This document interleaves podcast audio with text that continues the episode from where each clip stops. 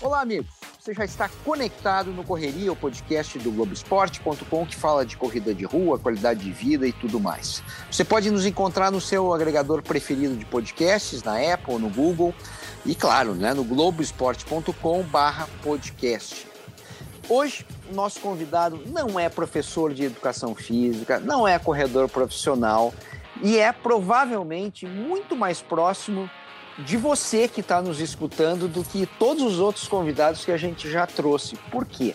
Né? Porque é um atleta né, amador que nem eu, que nem você que está nos escutando. Estou falando do Guilherme Madeira, né, um, é, um juiz, né, não é juiz de futebol, né, um juiz aí, juiz de verdade, né, e que é, é um corredor, é, é, corre todas as distâncias, maratona, né, e aí eu queria, eu queria te ouvir um pouco. Obrigado, Madeira, por estar nos atendendo. Quem é você na fila do pão, já diria outra? Salve Serginho, salve ouvintes. Para mim é uma honra estar aqui. Eu sou fã do episódio, do, do programa. Uh, vou falar mais tarde sobre isso, mas uh, ir correr Nova York por causa do episódio de vocês, seu e do Iberê, sobre Nova York. Mas antes de falar disso, vamos falar um pouquinho de mim. Eu sou uh, juiz de direito aqui em São Paulo, sou professor uh, uh, universitário, professor de cursos preparatórios para concurso público também. Sou corredor amador. Escritor. Escritor, verdade. Eu tenho três ou quatro livros escritos já em tenho também um podcast sobre direito, que é o Saindo da Caverna. E uh, sou atleta amador, mas muito amador. Eu acho que você, você falou uma verdade e uma inverdade quando me apresentou. É, eu provavelmente estou próximo de muitos dos seus ouvintes, mas não estou uh, no, no seu nível, no nível do Iberê. Eu sou super pangaré, uh, me divirto com a corrida e, e uma das coisas que me alegra na corrida é saber que eu nunca vou estar remotamente próximo dos melhores. E isso para mim é libertador, não ter a competição que a gente tem na vida profissional, na vida diária, fazer algo pelo puro prazer de fazer uh, é uma das coisas que me, me atrai na corrida. Então, uh, saber que eu vou estar tá longe da elite, nunca vou chegar sequer próximo da elite, é as coisas que eu adoro na corrida, porque sou só eu comigo mesmo e a trilha sonora que eu ponho para ouvir na corrida. Né? Então, é basicamente isso. Eu tenho uh, eh, 44 anos, uh, tenho um infarto, dois stents, uh, uma HN1 né, no meu currículo de, de comorbidades, e é isso, e tentando sobreviver à pandemia. Bom, é, é, nós, vamos, nós vamos detalhar um pouquinho essa história do, do, do infarto, que, é, que, é, que, é, eu acho que é super importante, até porque muita gente passa por situações limites e a corrida vira vira, vira um, uma forma de, de, de, superar tudo isso. Mas antes, eu, eu, eu, queria só fazer um adendo, né? Porque você fez ali uma separação, né? Não, eu não sou atleta, coisa e tal, etc. É, de uma conversa uma vez que eu tive com o, com o Marilson dos Santos, né? Marilson venceu duas vezes a, a maratona de Nova York. E, e eu também, na conversa com ele, eu fiz, eu fiz, digamos assim, um preâmbulo parecido com esse. Pô, é, você é atleta, eu não sou, coisa e tal. E aí o Marilson meio que me convence, né, que é, que é infinitamente mais difícil você correr uma maratona em quatro horas, ou em cinco horas, ou em três horas e meia, né, do que correr uma maratona é, em duas horas e, e, oito minutos, que é o caso dele lá, né? Por quê? Né? Porque, cara, como é que você aguenta conviver tantos minutos com a dor, sim, né? Sim. Com, né? E, e ele tem razão, e ele tem razão pelo seguinte, eu acho que a gente está mais próximo dos profissionais do que a gente imagina. Se a gente pensar que largamos junto com eles. Claro, eles largam um pouquinho antes, mas, é, mas a gente larga na, na mesma prova, né? Percorremos os mesmos quilômetros que eles, né? Sofremos mais, eles vão mais rápido, só isso, né? Que o resto a gente a gente faz junto, você não acha? Eu acho que sim, o Avelino, que é, que é um, um amigo que me escoltou na minha maratona, que é ultramaratonista, é conradeiro, ele falou isso para mim, ele falou assim, Madeira, você corre muito mais tempo do que eu eu não sei como você aguenta correr todo esse tempo. Isso, isso uh, uh, tem um baita de um mérito, e isso é muito importante. E, e acho que para essas provas mais longas, né, é a cabeça também que, que, que comanda, e, e, e, isso também é algo desafiador da maratona, né? Você uh, conseguir lutar contra a vontade de parar, a vontade de desistir, é algo também que eu acho muito legal. Bom, é, eu acho que é importante a gente contar um pouquinho mais detalhada a história, a, a, a o teu começo de atleta, né? É, e, e para isso a gente vai ter que lembrar, né? Você, você passa no, no concurso para ser juiz com 23 é anos, isso. é isso? Eu, eu, quando eu era adolescente, eu sou do interior de São Paulo, em Bebedouro. É, naquele período, eu fui atleta, eu fui federado do jogador de vôlei Uh, uh, joguei junto com, com um jogador que depois seria da seleção, que é o Joel, uh, e sempre fui atleta. Joguei na época da faculdade, pela faculdade, pela São Francisco, passei no concurso aos 23 anos, no concurso de juiz, e nunca mais fiz esporte até os 39. Então eu fiquei. Você tem 1,85m, é isso? 1,84m. Cheguei a pesar 99 ah, quilos dizer, então, nesse período fumava, tá. era, era. E aí eu vi que eu ia morrer. Né? Eu falei, cara, do jeito que a coisa. Fumava dois maços por dia, Serginho. Nossa. É, fumava nossa. dois maços de cigarro, dormia pouco. Sim, eu provavelmente vivido ao infarto. Quando eu cheguei aos 39, eu falei, eu vou morrer, vou mudar de vida. Daí eu parei de fumar, comecei a correr. Não sei foi fácil parar de fumar, Madeira? Cara, não foi fácil. O, o, o cigarro, para mim, era um companheiro, era um, super companheiro. Nesse período, até o infarto, uh, eu voltei algumas vezes, e daí eu paro definitivamente após o infarto, e aí, aí foi fácil. Aí eu confesso que depois do infarto, uh, eu não tive nem vontade, assim, eu não, não tive crise de abstinência, nada. Mas antes do infarto, então, quando eu fiz 39, eu falei, eu vou parar de fumar. Não foi fácil, usei até uh, remédio que, que o médico recomenda. E também não sei, Serginho, por que, que eu resolvi correr. Não sei, veio algum sentimento, alguma coisa, eu, eu não consigo explicar o porquê da corrida.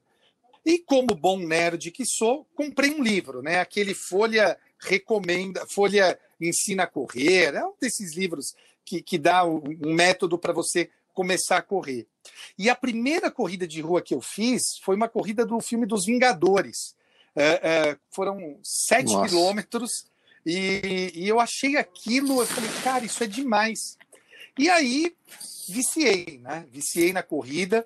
É, comecei a ir para distâncias maiores até que vem um infarto em 2017. Uh, eu eu estava nessa época eu tinha voltado a fumar, tinha tido uma recaída. É, eu estava sozinho no meu apartamento, era estava terminando de preparar uma conferência, é, fui dormir, tá, fumei um cigarro, fui dormir e aí me veio uma dor que eu fui jogado no chão. Eu falei, cara, eu tô infartando. E se eu ficar parado, eu vou eu vou morrer. Eu levantei, troquei de roupa, Rapaz. peguei meu celular, desci para a garagem, porque eu estava tava sozinho, na época minha, minha namorada estava viajando, e eu uh, uh, cheguei na garagem, rezei um Pai Nosso e fiz um trato com Deus. Eu falei, Deus, se você me deixar chegar vivo no hospital, eu nunca mais, nunca mais. E fui dirigindo, chorando para o hospital. Eu tenho uma filha, né? Uh, e, e, minha mãe é falecida. Eu falava com a minha mãe, falava, mãe, me, me ajuda a chegar no hospital. Cheguei no hospital, fui atendido super rapidamente. Eles me deram um remedinho que passou na hora a dor. E aí eu falei para o médico, doutor, o senhor me desculpa, foi crise de pânico, né? Perdão, eu, eu, eu nunca tive pânico na vida. O senhor me desculpa, o trabalhão. Ele falou, não, então, olha, o senhor está infartando mesmo. E a gente vai ter que te levar para a unidade lá do Morumbi, porque aqui a gente não consegue tratar o senhor. Rapaz, Exato. E aí me botaram na ambulância, eu fui escrevendo para as pessoas no WhatsApp, meio que agradecendo por todos eles e tranquilizando. Eu não não queria morrer, mas a gente nunca sabe, né? Cheguei no hospital, foi das três às sete da manhã uh, o procedimento. E esse procedimento, eles colocaram dois stents no meu coração e depois eu vi que eu fiquei com 95% de obstrução do tronco do coração. E aí, enfim, foi, foi assustador. E a, a volta do, do pós-infarto também me deu muito medo, né? Porque a gente, eu não sabia se eu podia correr, a extensão, por mais que o meu médico tivesse dito que eu não tive perda do músculo cardíaco, dá... e, e, e eu queria aproveitar uh, o seu público para falar o seguinte, Serginho, eu senti muita falta de ter pessoas com quem conversar que tivessem passado pela mesma situação. Né? Então, uh, uh, os medos que eu tinha, saiba você que, que me ouve, que já passou por isso, é normal ter medo, é normal ficar em negação por um tempo também. Então, tudo isso é absolutamente normal.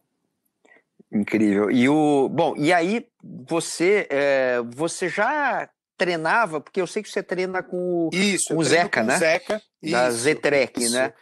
Você já treinava com ele ou, ou, ou, você passa a procurar uma assessoria esportiva? Não, eu já treinava com o Zeca, inclusive o Zeca me ajudou bastante nessa volta da, da do pós-infarto. E o médico disse: olha, uma das coisas que te salvou é que você tem uma baita condição física por ser atleta, por treinar. Uh, se você não tivesse isso, você não teria tido provavelmente tudo isso que aconteceu. Você está fora de todas as curvas. Não era para você ter infartado. Tendo infartado, era para você ter morrido. E não tendo morrido, era para você ter uma baita sequela no, no coração. E você não tem nada disso. E parte disso é por conta da, da do, do, do, seu organismo, uh, dos treinos todos que você fez. Eu corria meia maratona, uh, era o máximo que eu tinha corrido até o infarto. O, a decisão pela maratona vem depois. Tá. Tá. Quer dizer, o, o, o, que te salvou, como diz aquele governante, é o teu histórico é, de atleta, né? É isso, mas nesse caso meu é verdade. Né? Perfeito. Bom, e aí me conta como é que vai, como é que vai surgir a ideia da maratona? Cara, eu eu tinha uma questão, uma questão pessoal que eu não conseguia resolver, era extremamente difícil e eu olhei e falei, cara, eu vou correr uma maratona. Porque se eu conseguir correr a maratona, eu vou ser capaz de resolver esse, esse tema que já já está na minha vida há muito tempo. E aí eu comecei a preparação para a maratona. Falei com o Zeca, uh, montamos a, a, a preparação e, e, e, eu sei, eu já ouvi aqui gente falando em episódios anteriores que o mais difícil da maratona é a preparação. É verdade, Serginho, mas, cara, foi tão legal, porque eu entrei como uma jornada, eu fiz um diário semana a semana da preparação, uh, uh, escrevendo como eu me sentia, como ia, como deixava de ir. Então, assim, foi. Eu publicava no meu Instagram todo, todo sábado, de longão, eu publicava o resultado do treino. E eu me sentia uh, no meio de uma jornada mesmo, no meio dessa preparação. Eu ainda pego H1N1, né? Que eu, eu, eu olhei e falei, Nossa. cara, não é possível que eu, que eu não vou conseguir me preparar para a maratona. Conversei com o Zé, que ele falou: não, se cura da, da, da, da H1N1. Eu fiquei duas semanas sem treinar, voltei e consegui fazer a maratona. Uh, e, e, foi assim algo, foi um divisor de águas da minha vida. Eu acho que as lições que eu tirei do infarto e da maratona, elas se juntam para me dar uma melhor compreensão da vida, da minha vida, pelo menos, uh, depois que tudo isso aconteceu. Então foi, sim, foi demais. Eu, eu, eu recomendo a todos que, que, após passar por exames médicos, claro, que uh, entrem na jornada da maratona. É, é, é, é assim, é para mudar a vida mesmo. Agora, o que que, o que, que ela é, realmente muda a tua vida? Que é, ela te dá a impressão que você pode fazer tudo, né? É, é, ela te deu uma noção de disciplina.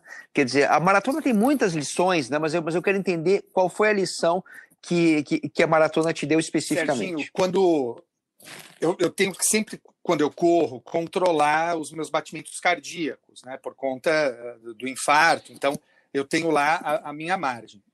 É, e no dia da maratona, na véspera da maratona, eu tinha tinha tido é, mais uma dessas confusões da minha, da minha vida pessoal. E quando começou a maratona, no segundo quilômetro, o meu batimento cardíaco estava em 188. Então, você imagina, eu correndo no segundo quilômetro, no treino longo, eu tinha chegado a 34 quilômetros, nunca chegou sequer perto disso. E no segundo quilômetro, eu estava com 188 de batimento.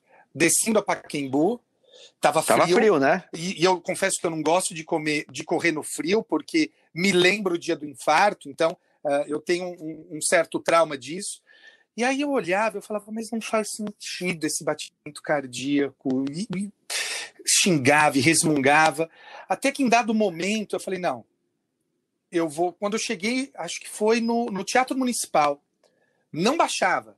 Era 160, 180, 160, 180 não baixava. Daí eu comecei a controlar minha respiração, fazer meditação que eu, que eu faço, focar num ponto. e a coisa foi indo, meu batimento cardíaco foi baixando. eu, era ansiedade. Era ansiedade. Era pura ansiedade.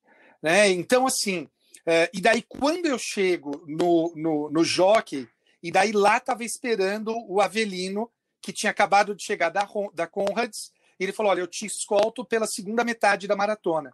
E aí ele vai correr comigo os outros 21 quilômetros. E aí foi até um, um, quase que um porto seguro, né? A hora que eu encontro com ele, e ele fala: tá tudo bem, daí eu conto para ele o que aconteceu. Ele fala: olha, mas você tá falando, você tá, tá correndo, eu tô vendo aqui sua cara, você, você, você tá bem, bora lá, vamos junto. E aí a gente continua para a segunda metade da maratona. E aí, tá. eu acho que a, a, principal lição. Claro que tem regularidade, claro que tem é, você se sentir capaz de fazer qualquer coisa, mas a principal lição acho que veio no finalzinho da maratona. E, e, e quem me alertou para ela foi o próprio Avelino. A gente estava correndo, eu não caminhei em nenhum momento, tá? Respeito, óbvio, sem criticar quem o faz, mas eu tinha para mim que eu não ia caminhar. E aí tinha um rapaz que estava caminhando. E aí ele virou para a gente e falou assim: Posso ir com vocês? Ah, claro, vem conosco. E aí eu, o, o Avelino sempre me perguntava os batimentos cardíacos. E eu falei para ele: falei, Avelino, tá em tanto. E daí esse rapaz vira e fala: Nossa, tá muito alto, é melhor você parar.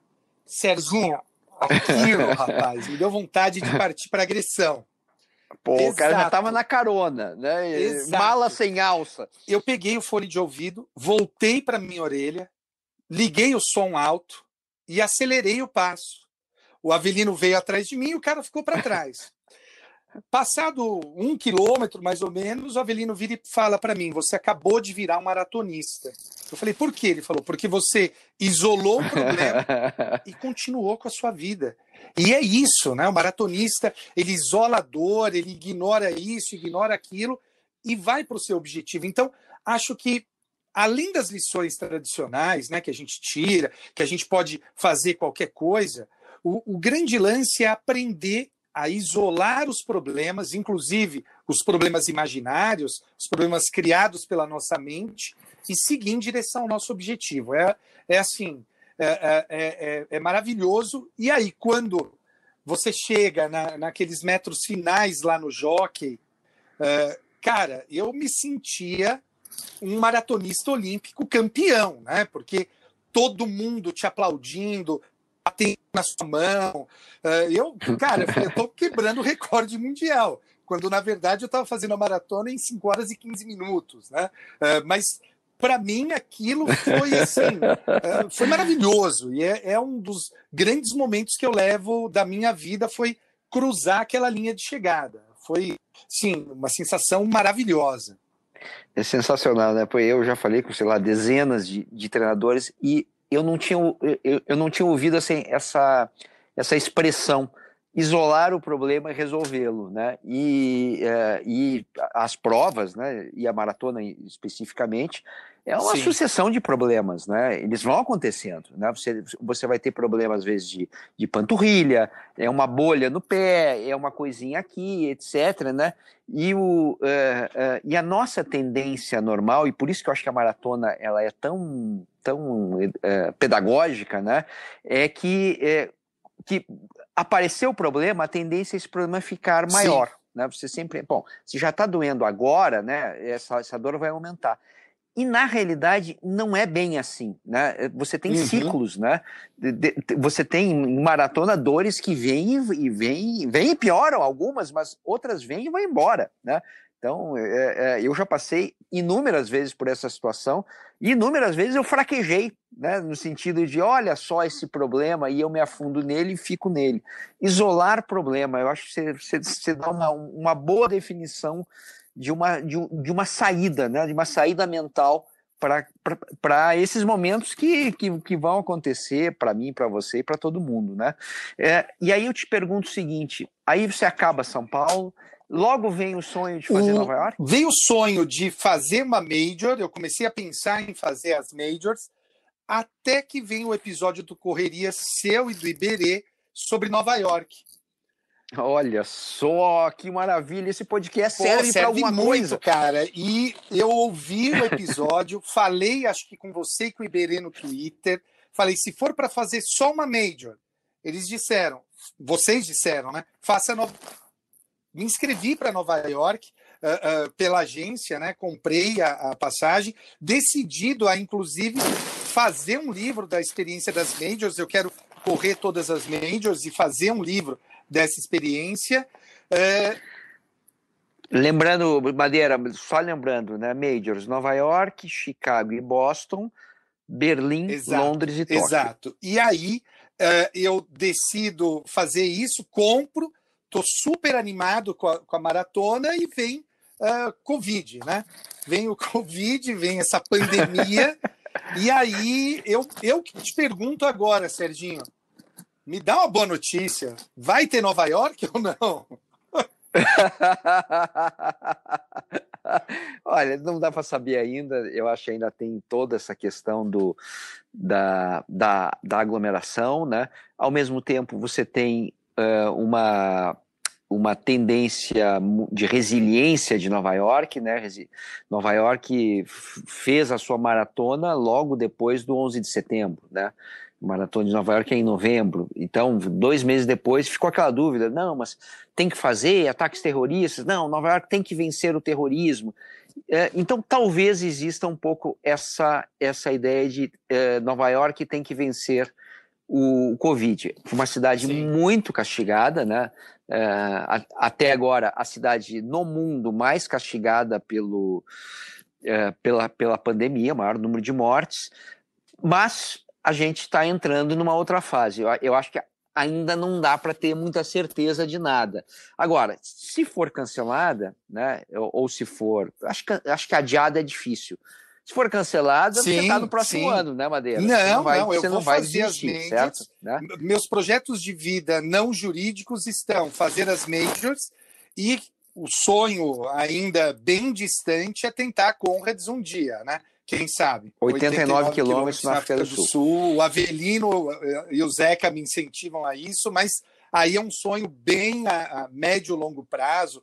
Talvez fique como sendo o meu meu presente de 50 anos para mim mesmo, né?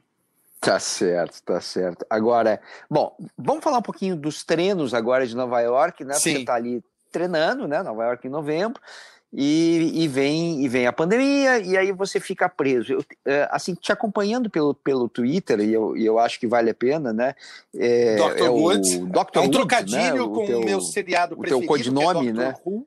Então é um trocadilho com Dr. Woods e o meu sobrenome Madeira.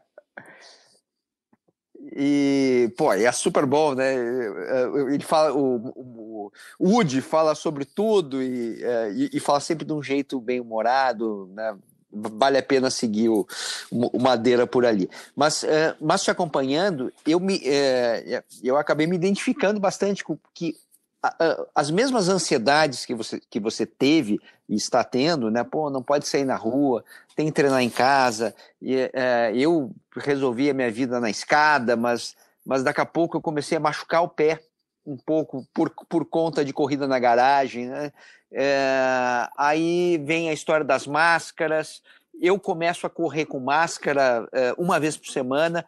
Me parece que você tem um, você teve uma pegada meio parecida com a pandemia. Me conta como é que você, você se virou e está se virando nesse, nesse Eu acho que, confinamento. Acho que todo mundo está passando uh, por essa pandemia e tentando se, se ajeitar e fazendo negociações internas, né?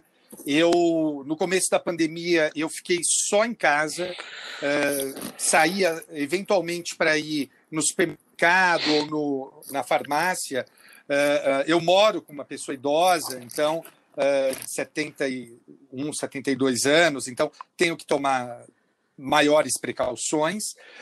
só que, conversando com ela, eu falei, falei olha, dona Inês, está tá difícil, tá difícil porque pô, numa casa super boa, tem, tem uma condição super boa, tá difícil. Então eu negociei comigo e com ela. Uh, comecei semana passada. Uh, eu tô saindo uma vez por semana para fazer o longão de final de semana. então esse final de semana que passou tá. eu fiz 18 correndo de máscara e, e, mantendo o distanciamento social, né, correndo sozinho, enfim, aquela coisa toda. Mas, é, mesmo assim, não é aquele, aquela condição ideal uh, dos treinos, porque durante a semana os outros dois treinos de corrida eu faço na esteira. E se tem uma coisa chata, é esteira, né? Pelo amor de Deus, eu acho, acho um horror. Admiro quem consegue correr na esteira, mas eu acho, eu acho um horror.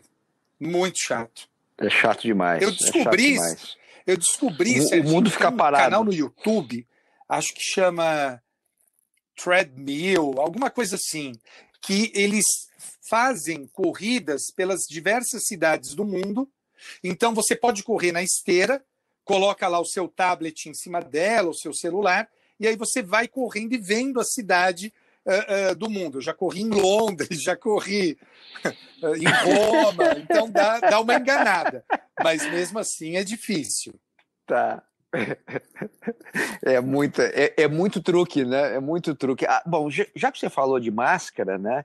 É, nós vamos ouvir agora o, o Marcos Cruvinel, que é um que é um médico maluco, um anestesista de Belo Horizonte, que corre muito, né? Ele tem algumas maratonas abaixo de três horas e é super estudioso. Há anos a gente, uh, ele lia o meu blog, a gente ficou amigo uh, e, a gente sempre se cruza. Uh, de vez em quando, quando eu vou a Belo Horizonte, jantamos junto. e é um cara muito estudioso. E aí, não sei se um ou dois episódios atrás, eu falava com o, Iber, com o Iberê, e Iberê Castro Dias, por coincidência, outro juiz corredor, outro juiz abaixo de três horas, né? É, o Iberê, é, e a gente falava sobre correr com máscara, sobre uhum. a sensação horrível de correr com máscara. É, é, e aí o, o Curvinel escutou e vai nos dar um recado um pouco sobre: será que correr de máscara é prejudicial ao desempenho? Falta oxigênio? Explica aí, Cruvinel. Serginho, bom dia, tudo bem, cara? Tava para te falar isso ontem e esqueci, é, porque eu ouvi lá o podcast, aí eu fui anotando mentalmente umas coisas que, que tinha para te comentar com você, só que aí a minha memória é, me traiu. É o seguinte, cara, na hora que você fala que a máscara ela te abafa, você está completamente certo, né? Porque quando o, o pessoal fala que a máscara não impede você respirar, ou seja, ela não diminui o volume de ar que você consegue inspirar, ou ela não diminui a quantidade de oxigênio que você consegue respirar, eles estão certos. Mas na hora que você fala que ela te abafa, você está certo também. Porque na hora que você expira, é, a máscara cria ali uma resistência àquele ar que está saindo. E quando você está sem a máscara, seu deslocamento faz com que aquele ar quente que você está expirando seja dissipado rapidamente e o ar ambiente mais fresco, né? É, principalmente quando está frio, ele refresca sua cara. Quando você está com a máscara, o ar quente que você está expirando, ele, ele não dissipa, ele fica preso ali no seu no entorno entre o seu rosto e a máscara, criando um, um bolsão de ar quente ali. Então, é, e, o, e o, o, ar do ambiente, ele não, ele não consegue dissipar aquele arzinho quente que fica ali, e só na hora que você é, respira de novo que o ar frio entra. Então, na verdade, não sei se eu consegui explicar claramente, mas na verdade você tem razão. A máscara abafa, abafa no sentido de ficar quente, não abafa no sentido de é, é, você ficar com falta de ar. É, e quando a gente corre no calor, né?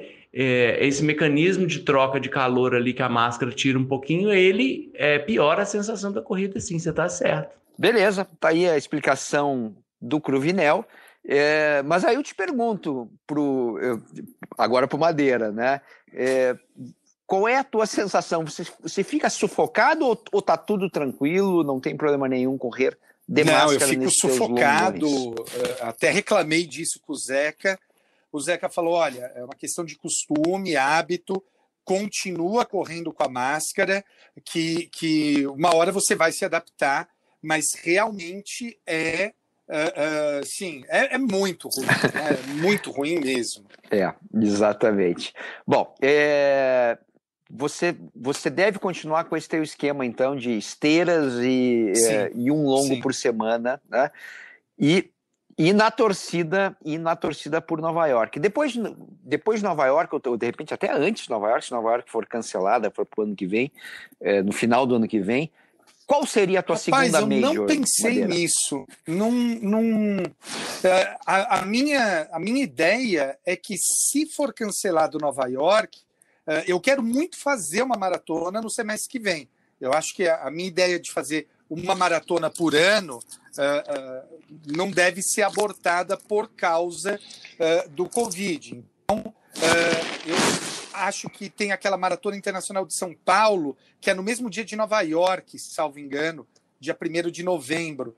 E eu imagino que talvez eles façam uma, uma versão virtual dela e depois você manda o, o, o, o sei lá, né? Aquelas corridas virtuais. Então. É, Boston, Boston tá fazendo isso. Você, você manda o tempo e aí você vai receber a medalha depois. Tem, tem uh, esse modelo é, então, de corridas virtuais já está. Uh, eu estou pensando no curto prazo meu foco é esse semestre agora. Então, esse semestre eu vou fazer ou Nova York ou alguma outra uh, maratona. Se Nova York não rolar, vai só ser mudado para o semestre que vem, para o ano que vem. Né? Então, Nova York ainda continua sendo uh, a primeira major. Se rolar Nova York, daí eu vou sentar com o Zeca, vou discutir com ele para ver qual que é a, a, qual que seria a maratona do ano que vem. Mas não tenho, em princípio, um plano definido eu acho que, como dizem os apóstolos João e Paulo, né, a vida é o que te acontece quando você está ocupado fazendo planos. Então, eu acho que vamos deixa um pouco as coisas rolarem e, e quem é, não pegou a referência, eu estou falando evidentemente dos Beatles, né? Life is what happens to you when you are busy making plans. Maravilhoso. Madeira, para gente, a gente encerrar, eu queria que você tentasse fazer um, uma relação. É, o, que, o que, que corridas e maratonas têm a ver com a tua vida profissional? Como é que você consegue linkar uma coisa na outra? Quem é que ajuda mais? Se a tua experiência de de, de, de, de juiz, um cara que, que, precisa ser justo, né, por, por natureza, por definição, é, é, é, se, se essa experiência de juiz te ajuda como corredor, ou se a experiência de corredor te ajuda mais como juiz. Como é que, como, é que funciona Serginho, isso na tua cabeça? eu nunca pensei nisso, cara. Nunca me perguntaram isso. Como a, a, corrida me ajuda e como ser juiz e professor também me, me ajudam na corrida. Serginho, não, olha, não sei te dizer. Pensando aqui, eu a única coisa que eu consigo pensar é que a corrida me torna uma pessoa melhor. Não uma pessoa melhor do que os outros, não é isso. Mas ela me torna uma pessoa melhor do que eu seria se não fosse corredor. Então a, a, corrida me dá humildade, me dá entendimento, me dá empatia pelos outros e por mim.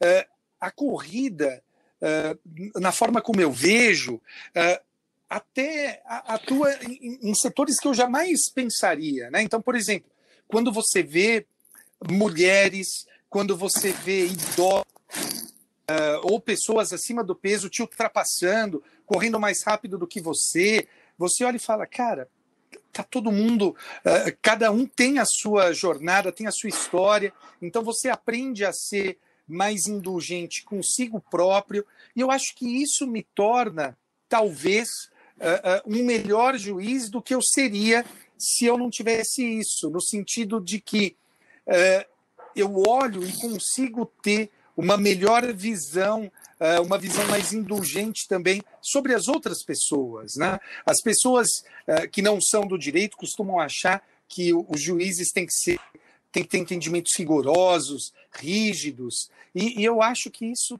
nada mais longe da verdade do que isso. O meu doutorado é sobre flexibilização do processo. Então, é a ideia de você se adaptar às circunstâncias necessárias do caso concreto. E, e, acho que a corrida é isso. É a cada momento você ir se adaptando. Então, eu, num primeiro momento, a, a, o link que eu consigo fazer é esse. Talvez mude depois, mas eu nunca tinha pensado nisso, para ser honesto. Olha, você pode nunca ter pensado nessa pergunta, mas a resposta que você deu é maravilhosa e, me parece que foi muito bem respondida, né? Eu fiquei extremamente satisfeito com a resposta e acho que quem está nos ouvindo também. Eu acho que está aí uma ótima lição. Muito obrigado, professor, doutor, Sou doutor Guilherme. Sou, tenho mestrado você é doutor? doutorado. Você tem doutorado? Não. Também, então. É, professor doutor Guilherme Madeira, maratonista, e, é, e, um, e um bravo, né, que, que vence aí, venceu uma comorbidade, né, aliás, palavra que, que a gente quase que aprendeu durante, no meio da, da, da, da pandemia. Obrigado, Madeira, foi um super prazer te escutar. Olha, é, Serginho, eu que agradeço. com alguma coisa? Berê, todos vocês que são divulgadores da corrida, vocês estão de, de parabéns e para mim é uma honra estar aqui muito obrigado de coração pela, pela, pelo gentil convite. Muito bem. O Correria é um podcast que tem a produção e edição do Leonardo Bianchi, coordenação do André Amaral. Daqui a duas quintas-feiras tem um Correria novinho em folha para você. Um abraço a todos.